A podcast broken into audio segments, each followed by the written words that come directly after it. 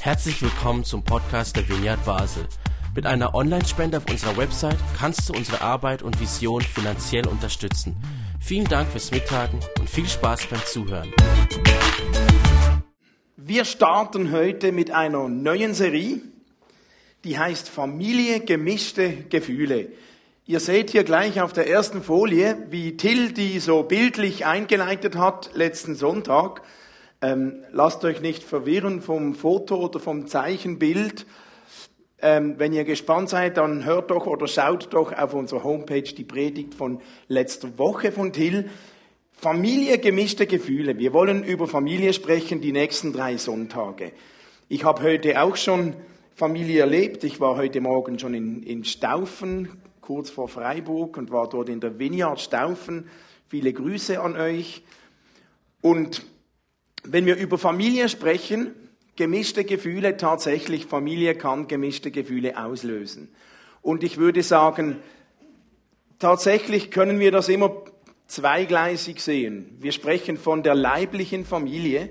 Fast alle von uns haben eine oder sind Teil einer Familie, entweder als Eltern oder als Kinder oder als Partner oder irgendwie.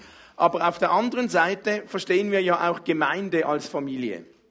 Wir wollen auch Familie sein, im Geistlichen, als, als Christen, als Gemeinde. Und in beiden Bereichen, in der leiblichen Familie, in der gemeindlichen Familie, wie die, der Titel schon sagt, ja, ähm, gibt es gemischte Gefühle. Also in Familie können wirklich Geschichten vorkommen, die sind nicht nur so ruhmvoll. Und wir werden drei Teile haben und heute beginnen wir ganz mut und, und ermutigend und die nächsten beiden Wochen schauen wir auch sehr herausfordernde Familiengeschichten aus der Bibel an. Weil wir lernen etwas davon, wir können etwas davon mitnehmen. Aber bevor wir zu diesen Herausforderungen kommen, heute geht es um eine so schöne Love Story. Und damit uns das nicht passiert, nehmt alle die Bibel nach vorne. Habt ihr heute so eine kleine Predigtzeitung bekommen?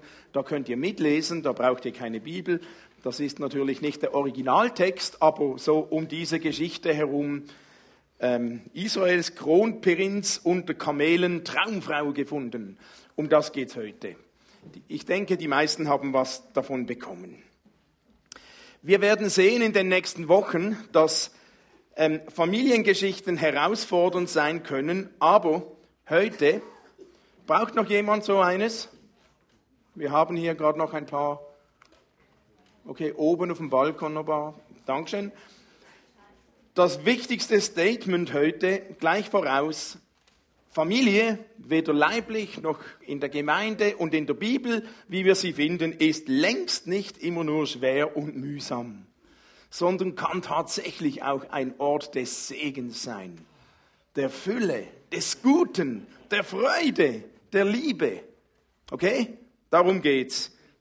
Okay, das war's wenn ihr das mitnehmt, dann habt ihr das Wichtigste schon.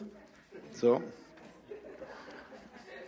Okay, schon noch ein paar Gedanken dazu. Schauen wir doch diese Geschichte an. Ähm, ihr lest sie, hier ist so ein paar Gedanken dazu. Sie steht im Original im Genesis, im ersten Buch Mose im 24. Kapitel. Abraham, ein bekannter Mann im Alten Testament, ist tatsächlich schon alt geworden. Und Abraham ist alt geworden und hat sich langsam Sorgen gemacht um sein Erbe, um seine Nachkommen, um seine Familie, um seinen Sohn. Abraham war reich. Er hatte viele Diener, Sklaven, Tiere, Frauen, er hatte Soldaten, der war ein kleiner König, ein Herrscher, der war wirklich steinreich. Und er hatte einen Sohn eigentlich der Prinz, der Nachfolger, der Erbe. Der wird einmal der First Man sein in, in diesem Hause Abraham. Nur dieser Sohn, der Isaac, der war Single. Der hatte noch keine Frau. Und der war etwa 40 Jahre alt. Und das war zu biblischen Zeiten schon ziemlich alt, um keine Frau zu haben, weil die wurden ja zum Teil schon als Teenager verheiratet.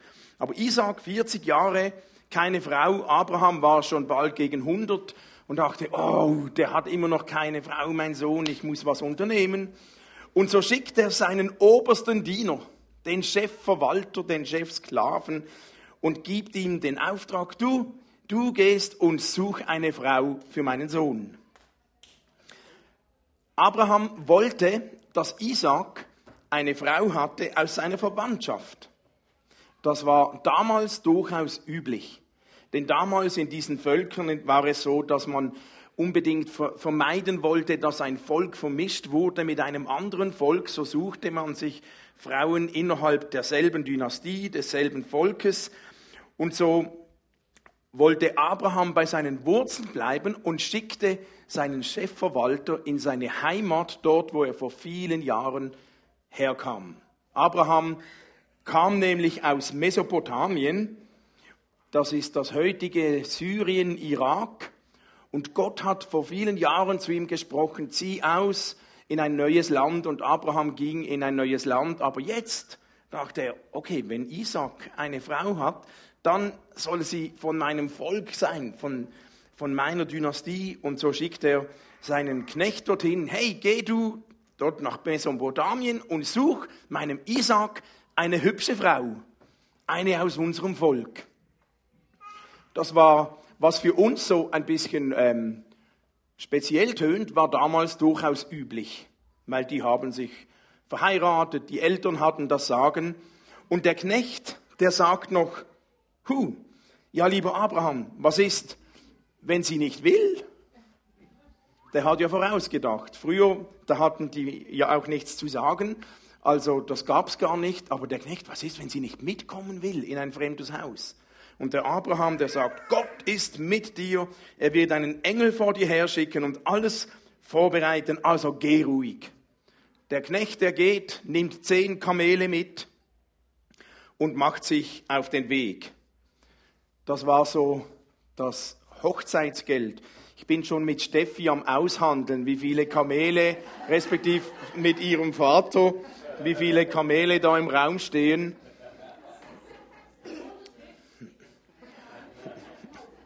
Gut, also der Knecht macht sich auf den Weg auf die lange Reise nach Mesopotamien und als er unterwegs ist, betete er.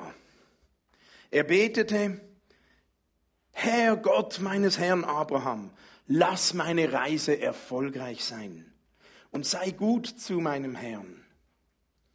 Und dann kommt er in dieses Land und er findet einen Brunnen. Und jetzt betet der Knecht, Gott, lass meine Reise erfolgreich sein. Ich stehe hier neben diesem Brunnen und gleich kommen die jungen Frauen der Stadt heraus, um Wasser zu holen. Das war so normal. Der Brunnen war der Treffpunkt, der Ort. Der Ort, wo man Wasser holt, Treffpunkt, da trifft man Freunde, da trifft man Fremde. Also der war strategisch schon geschult, der wusste, wo sich die Leute treffen. So, dort gehe ich hin. Und dann betet er, betet er, Gott, ich will eine von ihnen bitten, gib mir bitte aus deinem Krug zu trinken. Wenn sie sagt, trink nur, ich werde auch deinen Kamelen zu trinken geben, dann weiß ich, dass es diejenige ist, die du für Isaac ausgesucht hast. Daran werde ich erkennen, dass du meinem Herrn Gutes tust. Dabei müssen wir wissen, es war durchwegs Tradition in diesem Land damals, dass wenn ein Fremder zum Brunnen kam, dass man dem Fremden zu trinken gibt. Das war Pflicht. Das war noch nichts Spezielles. Aber dass man noch die Kamele mit Wasser versorgt, die Tiere des Fremden, das war überhaupt nicht Pflicht. Und darum dachte der Knecht, ich bitte Sie um Wasser, das ist noch normal. Und wenn sie dann mehr geben will, sogar meine Tiere, dann weiß ich, die ist es. Also der hat so mit Gott einen Deal gemacht. Und jetzt wird es schon fast kitschig, so wie ein Hollywood-Film. Noch bevor er sein Gebet beendet hatte, vor dem Amen, kam Rebekka, die Tochter von Betuel, mit einem Wasserkrug auf der Schulter zum Brunnen. Rebekka war sehr schön. Sie war noch nicht verheiratet und hatte noch mit keinem Mann geschlafen. Sie stieg hinunter zum Brunnen, füllte ihren Krug, kam wieder herauf. Schnell lief der Verwalter Abrahams zu ihr und bat sie, gib mir bitte ein wenig Wasser aus deinem Krug zu trinken. Trink her, antwortete Rebekka. Sie nahm sofort den Krug von ihrer Schulter und gab ihn zu trinken. Soweit alles normal. Das war ihr Pflicht. Als er getrunken hatte, sagte sie, ich will auch deinen Kamelen Wasser schöpfen, bis sie genug getrunken haben. Haha. Und sie leerte den Krug schnell in die Wasserrinne, eilte wieder zum Brunnen, um Wasser zu schöpfen. Sie schöpfte für alle Kamele. Schweigend beobachtete sie der Verwalter, um zu erkennen, ob seine Reise erfolgreich sein würde oder nicht. Als die Kamele getrunken hatten, schenkte er ihr einen goldenen Nasenring und zwei goldene Armreife. Okay, Steffi. Wir schauen dann noch die Größe der Nase und so. Der Brunnen, für die, die es nicht wissen, Steffi wird nächstes Jahr meine Schwiegertochter. Genau. Der Brunnen war tatsächlich die wichtigste Wasserquelle des Dorfes. Außerhalb der Ortschaft an einer Hauptstraße, da wurden mehrere Kilometer oft gelaufen, bis die bei dem Wasser waren. Das war der Treffpunkt. Und Rebekka ging zweimal am Tag zu diesem Brunnen, um Wasser zu schöpfen für ihre Familie. Jetzt, was wir so schnell lesen, Rebekka schöpft da Wasser für alle Kamele. Rebekka war eine unglaubliche Frau. Wenn wir dran denken, ihre Pflicht war es, dem Fremden Wasser zu geben, aber nicht den Tieren. Wir lesen hier, dass Rebekka geht und alle Tiere mit Wasser versorgt. Jetzt wisst ihr, das war Rebekka, eine einzelne Frau. Ein Brunnen, da musste sie hinabsteigen. Und ein Kamel trinkt bis zu 100 Liter Wasser.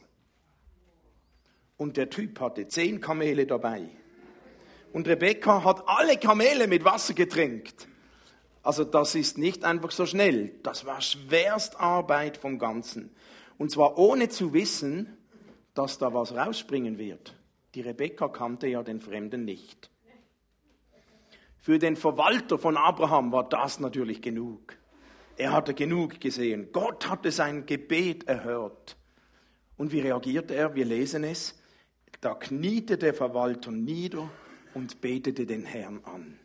Gelobt sei der Herr, der Gott meines Herrn Abraham, betete er. Du bist so treu und zuverlässig zu Abraham, denn du hast mich geradewegs zu den Verwandten meines Herrn geführt. Ist doch schön. Er geht mit Rebekka nach Hause zu ihrem Vater Betuel, zu ihrem Bruder Laban und erzählt die ganze Geschichte und erzählt alles nochmals, was er gebetet hat und wenn sie kommt und dann, als sie auch die Kamele getränkt und er wartete, schaute zu, er erzählt das alles.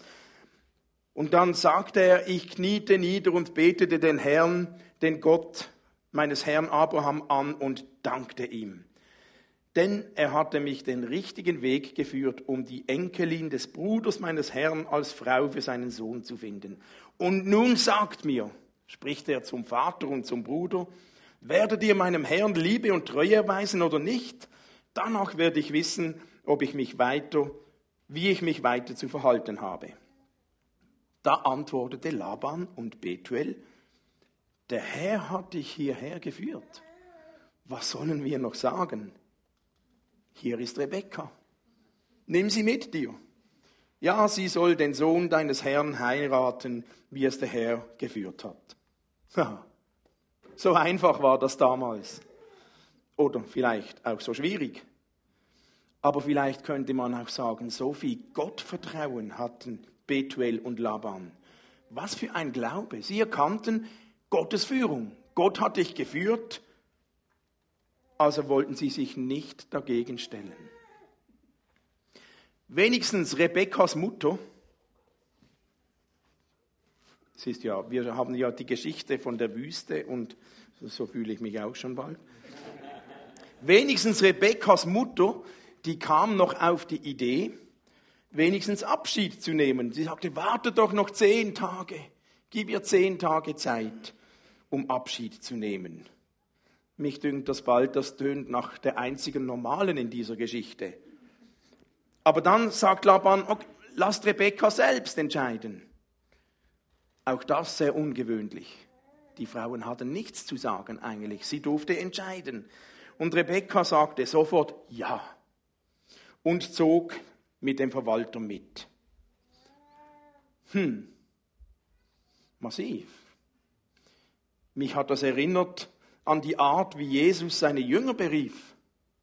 Er ging zu diesen Fischern am See, die waren dort am Arbeiten, am Fischernetz am Machen und Jesus kommt vorbei und sagt, folge mir nach.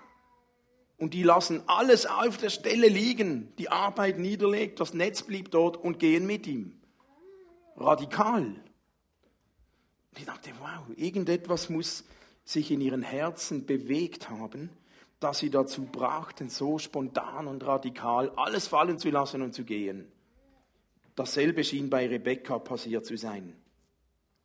Und nun springen wir zum Ende der Geschichte. Der Höhepunkt.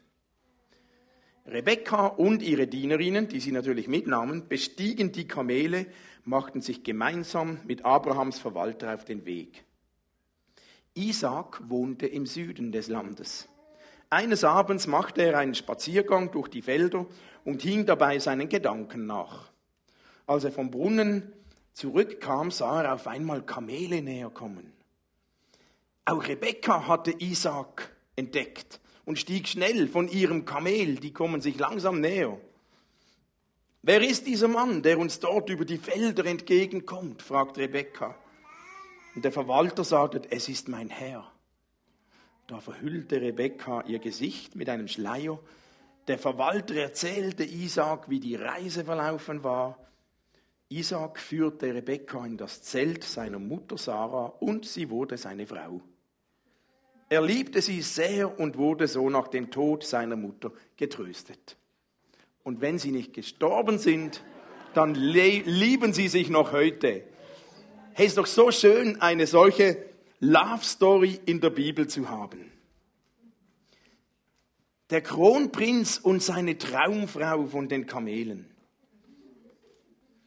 Es scheint, dass Gottes Führung omnipräsent war. Alle spürten es, sie wussten es. Von Gott kommt Gutes. Und wenn Gott führt, dann kommt es gut. Dann kann es ja gar nicht schlecht sein. Der Vater, der Bruder sagen, ja, wenn Gott das geführt hat, was wollen wir noch dazu sagen? Und mich hat beeindruckt, wie der Knecht auch sofort auf die Knie geht, Gott dankt, freudig und friedlich miteinander unterwegs zu sein. Tatsächlich hat Gott da was zusammengeführt. Und ich finde das so gut. Es ist ein Beispiel, wir wissen, nicht immer in unserem Leben läuft es genau so, aber manchmal auch. Und ist doch toll, Gott hat gute Absichten mit uns Menschen. Und Gott ist interessiert, dass es dir gut geht, dass es uns gut geht. Was nehme ich mit aus dieser Geschichte? Wir wissen, dass nicht alle Beziehungen so bilderbuchmäßig ablaufen und nicht alle so glücklich sind. Aber da kommen wir die nächsten Sonntage dran. Heute nehmen wir doch mit, ich nehme mit, ich möchte mich daran freuen, dass Gott Gutes im Sinn hat. Ich möchte mich daran freuen, dass Gott ein Romantiker ist, der Menschen liebt und überraschend zusammenbringen kann.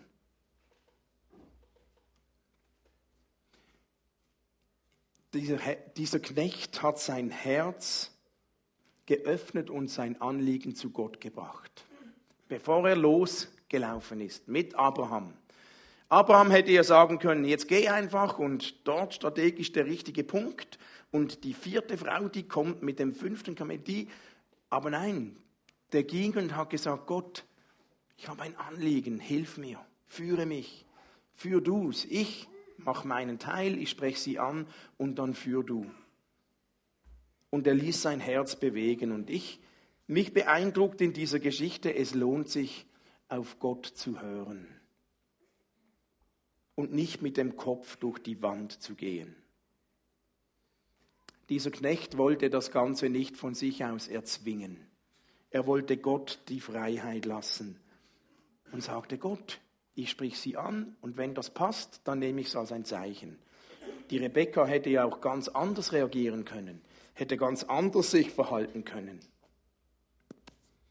Mich inspiriert, wie Und ich glaube, das ist etwas, das Beziehungen prägt. Beziehungen entstehen durch einen aktiven Beitrag.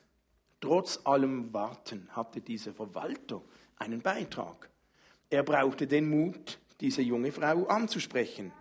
Er hätte ja auch beten können, Gott, ich setze mich zum Brunnen und schweige und ich warte, bis jemand von sich aus mir Wasser anbietet.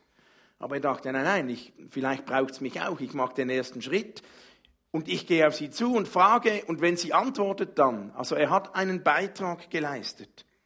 Und auch die, die Rebecca, die hätte einfach dem Fremden Wasser geben können und that's it.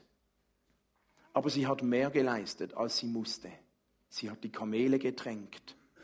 Und oft ist es in Familien, in Beziehungen genauso, dass wo mehr investiert wird, als man nur muss, ein darüber hinaus, dort entsteht oft ein Boden für Segen.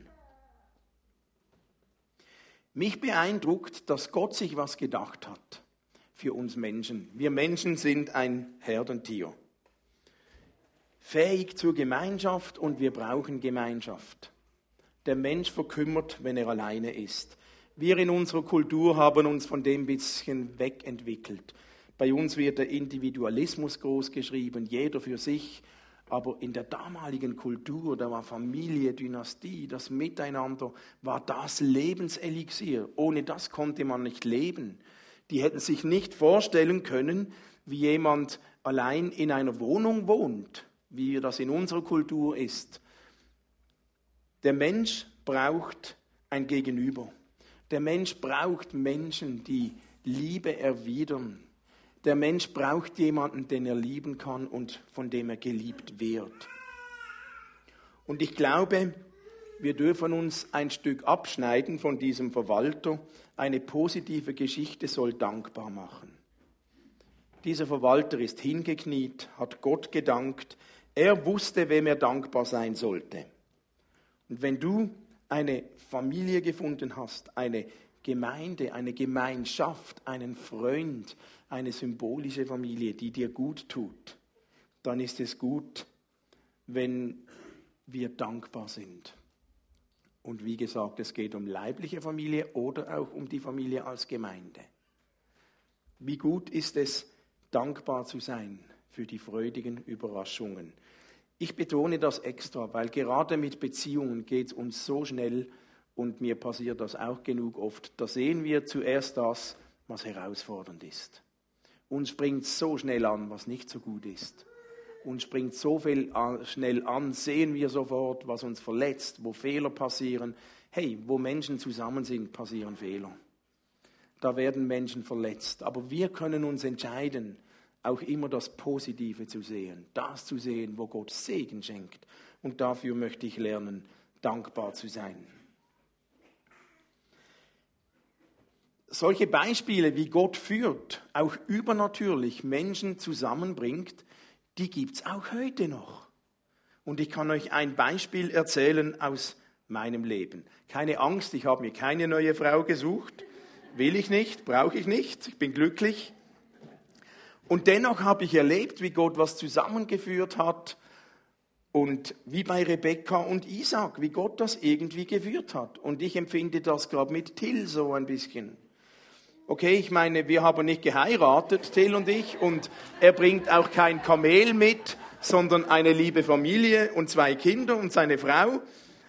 Aber irgendwie war doch das auch ein geführtes Miteinander von Gott. Weil ich weiß noch gut, als Martin uns gesagt hat, dass er aufhört, ich hatte keine Idee und Gedanken, was machen wir jetzt und was kommt. Das war noch viel zu früh. Und eigentlich wusste noch gar niemand außerhalb von dieser Situation, da flattert eines Tages eine Blindbewerbung von Till Gerber in unser E-Mail-Fach. Und Till hat sich eigentlich beworben, bevor wir selbst gewusst haben, dass wir überhaupt jemanden suchen. Und das, ja, mir kam das so vor, da hat Gott auch irgendwas zusammengebracht, das irgendwie passt. Also ich empfinde das als großen Segen. Und ich glaube, wenn wir uns unser Herz immer wieder bei Gott hinhalten und auf Gott hören, dann passiert es, dass Gott uns in Beziehungen zu Menschen führt, wo wir überrascht werden. Vielleicht entdecken wir bei Menschen in der Familie, in der Gemeindefamilie Dinge, die wir gar noch nie wahrgenommen haben, weil wir so schnell nur das Herausfordernde sehen. Aber es lohnt sich, sein Herz zu öffnen und auf Gott zu hören. Ja, vielleicht denkst du jetzt, ha, Michel, du hast gut reden, du hast eine Familie, du hast Freunde, ich bin alleine. Irgendwie scheint Gott mich vergessen zu haben im Karussell der Beliebten. Aber weißt du was? Wenn das dir so geht, Gott hat dich nicht vergessen. Definitiv nicht weil ich glaube, du bist ein außergewöhnlicher Mann. Du bist eine außergewöhnliche Frau. Und niemand kann genau das so gut wie du. Und du bist ausgestattet mit etwas Einmaligem, wie du anderen Menschen zum Segen werden kannst. Das kann niemand so, wie du es kannst, weil du einzigartig bist. Und Gott hat dich nicht vergessen. Das löst noch nicht alle Fragen und Gründe, warum kann man manchmal alleine oder einsam sein. Aber wir wollen nicht dabei stehen bleiben. Was hat der Knecht gemacht? Er hat es zuerst vor Gott gebracht. Gott, hilf mir. Lass meine Reise gelingen. Dann hat er gewartet. Gott, ich möchte meinen Beitrag und ich warte. Aber er hat auch seine Schüchternheit überwunden, ist auf die Frau zu und gesagt, ich sprich sie an. Gott vergisst dich nie. Und ich glaube, da ist ganz viel Potenzial in deinem Leben, noch viel Schönes zu entdecken. Vielleicht in deiner leiblichen Familie, aber vielleicht in der Gemeindefamilie. Vielleicht tauchst du gerade neu ein in unsere Vineyard Family. Und da sind auch viele, auch äh, lustige und spezielle Menschen, so wie ich auch. Aber da ist so viel Potenzial, das uns zum Segen werden kann, wie Gott uns überraschen kann. Und ich möchte uns ermutigen, den Mut aufzubringen. Was musste unser Verwalter tun? Der musste einfach zum Brunnen gehen. Also wenn der nur auf seinem Kamel irgendwo in der Wüste sein Zelt aufgeschlagen hätte, der hätte den Brunnen ja gar nie gefunden. Der hätte auch Rebekka nicht getroffen. Jetzt ist die Frage, hast du einen solchen Brunnen? Gibt es solche Brunnen bei uns, wo wir das Potenzial haben, Neues zu entdecken? Wäre nicht genau unser Royal so ein Brunnen? Ein Treffpunkt? Wir haben ein Zentrum, das steht unter der Woche meistens leer. Wäre nicht das so eine Art Brunnenfunktion? Warum organisiert nicht jemand eine gemeinsame Kaffeestunde? Man könnte ja statt Wasser Kaffee schöpfen. Oder nutzt das Brunnenangebot Casino Royal, das David ab nächsten Samstag anbietet? Oder wir sitzen nach dem Gottesdienst zusammen beim Essen oder ihr kommt mit um so das Brunnenareal zum Grillieren nächsten Samstag. Oder, oder, es gibt ja ganz viele Möglichkeiten. Wir haben ein Zentrum und von alleine geschieht das nicht. Das muss gefüllt werden. Aber wenn Menschen bereit sind, sich aufzumachen, zum Brunnen zu gehen, sich zu öffnen, um Gottes Führung zu beten, dann haben wir so viel Potenzial, den Segen Gottes zu entdecken. Wir sind so gepolt, dass wir oft alleine funktionieren. Aber Gott hat uns so viel Potenzial gegeben, uns zu segnen. Und manchmal segnet uns Gott mit den Unerwartetsten, die da sind. Und ich lade euch ein, in, in unsere Vineyard Family zum Brunnen zu kommen. Jemanden anzusprechen. Ich habe mir überlegt, ob wir nach dem Gottesdienst so eine Art ein Speed Dating machen. So, also ja, wir haben jetzt, ich habe verzichtet drauf, aber es kann ja auch langsam gehen, aber wie der Verwalter, der musste ja auch sich überwinden und die Rebecca ansprechen. Vielleicht sprichst du heute jemanden an, den du noch gar nicht kennst. Einfach um Leute kennenzulernen, weil ich glaube, das ist kein Zufall, dass wir als Vineyard Family hier drin sind. Gott hat uns da ein Potenzial gegeben, dass wir miteinander, Menschen und einander zum Segen werden können. Und das, was da drin liegt, können wir alleine nicht. Nie. Da braucht es jeden von euch. Und das wollen wir ausschöpfen. Lasst uns jetzt eine Zeit haben, da wollen wir singen, auch Gott lädt uns ein in seine Familie. Gott zeigt sich als Vater in vielen Liedern. Gott lädt uns ein, auch die Einsamkeit zu begegnen, unser Herz zu öffnen und